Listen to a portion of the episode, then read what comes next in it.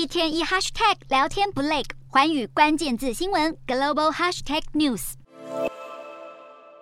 在海上浩浩荡荡航行，中国海军这几年扩军迅速，新舰艇投入服役的速度简直可以用下水饺来比喻。不过，中国军媒《解放军报》二十六日点出了中国海军训练太慢，赶不上军舰下水服役的问题。《解放军报》指出，由于新舰不断的下水，让装备与人才的问题逐渐浮现，例如指挥官与信号旗手的训练难以组织，让他们无法如期进行考核。北部战区某护卫舰的军官就迟迟无法通过考核，影响船舰运作。中国海军虽然积极的在东亚秀肌肉，但如果人才训练不足，威慑力也将大打折扣。